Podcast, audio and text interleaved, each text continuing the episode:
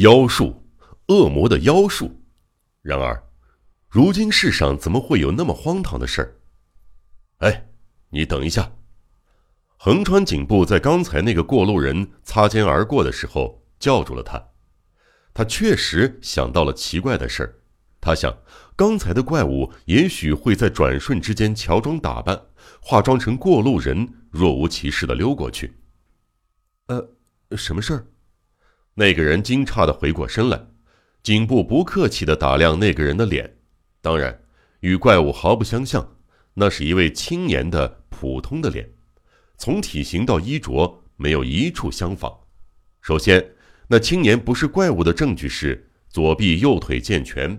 没有假臂，也没有假腿。不不不，还有更确凿的证据呢。横川为了慎重，询问了那个人的名字，结果他做出了着实出人意外的回答：“呃，我吗？我叫三谷房夫。”听了他的回答，参加追捕的一位警察署的警察十分的惊讶：“啊啊，三谷先生，您在这儿住吗？”“对呀。”就在前面的青山公寓，啊，他是烟柳家的朋友啊，就是上次上野公园事件的时候，化妆成呃烟柳太太去接孩子的那位三谷先生啊。警察认出青年，向大家介绍，横川也听过三谷的名字。我今天还在烟柳家待到傍晚，刚才回来后，嗯，吃了个饭，洗了个澡。可是你们怎么还是在为烟柳的案件？哈，是的，又发生了一起奇怪的凶杀案。我们追一个有凶杀嫌疑的怪物，追到这里。横川简要的述说了缘由。哦，怪物，文子曾经在岩原温泉看见过一次嘞。这么说，那真不是幻觉哦。对于这次这个案件，那个家伙肯定从一开始就有关系呀。哦，有那样的事儿，那样的话就更必须抓住那个怪物了。可是。究竟是怎么不见的呢？一点头绪也抓不到啊！哦，关于这个，我倒想到了一点。三谷望着一边的水泥围墙，换了一副口气。这道围墙的那一边有一个奇怪的人家，我因为经常经过这一带呢，很注意看，那家门总是关着，以为它是一所空房子吧。但是夜里又有灯亮，真是个奇怪的人家。还有人说听到过里边有人的哭叫声。所以，附近的人都说那是一座怪屋。那个怪物或许是设法翻过这道围墙，钻到那座怪屋里去了。那儿说不定就是坏蛋们的老巢呢。事后想来，警察们在这道围墙外偶然遇上了三谷，实在是恶魔结束已尽。他们决定不管怎么样，要搜查一下三谷说的怪屋。为了慎重，他们在围墙那儿留下了一名警察。三谷一马当先。带领横川警部和另一个警察绕道来到了那家的大门口，门大敞着，三个人肆无忌惮地跨进门内，打开格子门一看，屋内毫无反应，空空如也，里边黑漆漆的，喊叫也没人出来，真是个奇怪的人家呀！虽然天刚黑，可是这是多么麻痹大意呀！若是罪犯的巢穴，那就更是麻痹了。或者这样，房门大开，也许是坏蛋们有意设下的圈套呢。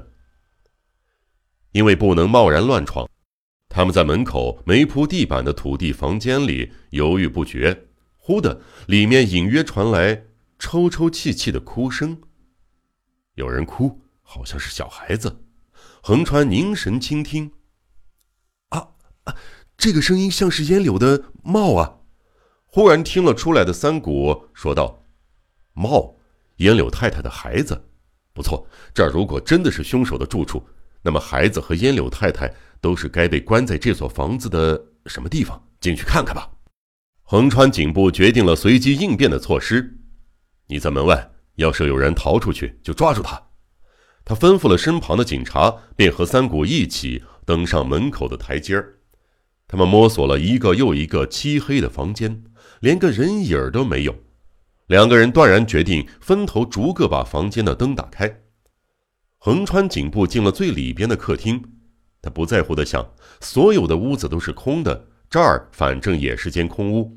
他若无其事的一拉开关，霎时，一个像团黑风似的东西穿过房间，往一边的走廊窜去。啊，坏蛋！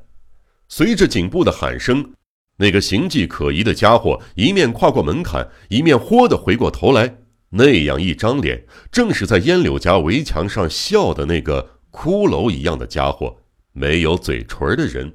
三谷就是那家伙，他往那边跑了，抓住他！颈部一边喊，一边在走廊上飞快地追赶那个怪物。哪儿哪儿？走廊尽头的房间里传来了三谷的声音。一个人影飞跑而来，横穿在走廊的半中央，碰上了三谷。就是那个像骷髅一样的家伙，你没碰他吗？没有啊，这边屋子没有来过呀。怪物确实在走廊上往左拐了，那个方向只有三谷出来的房间，两边是紧闭的木板套窗和墙壁。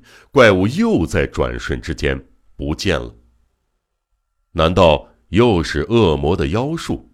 两个人像疯子似的从一个房间跑到另一个房间，所有的隔扇全都给打开了，橱柜、壁橱，凡是能够藏人的地方，连厕所的墙角都搜了个遍。因为木板套窗紧闭，不用担心从那儿逃出去，要逃走就会弄出声响来，而且摘下窗钩还要费些时间。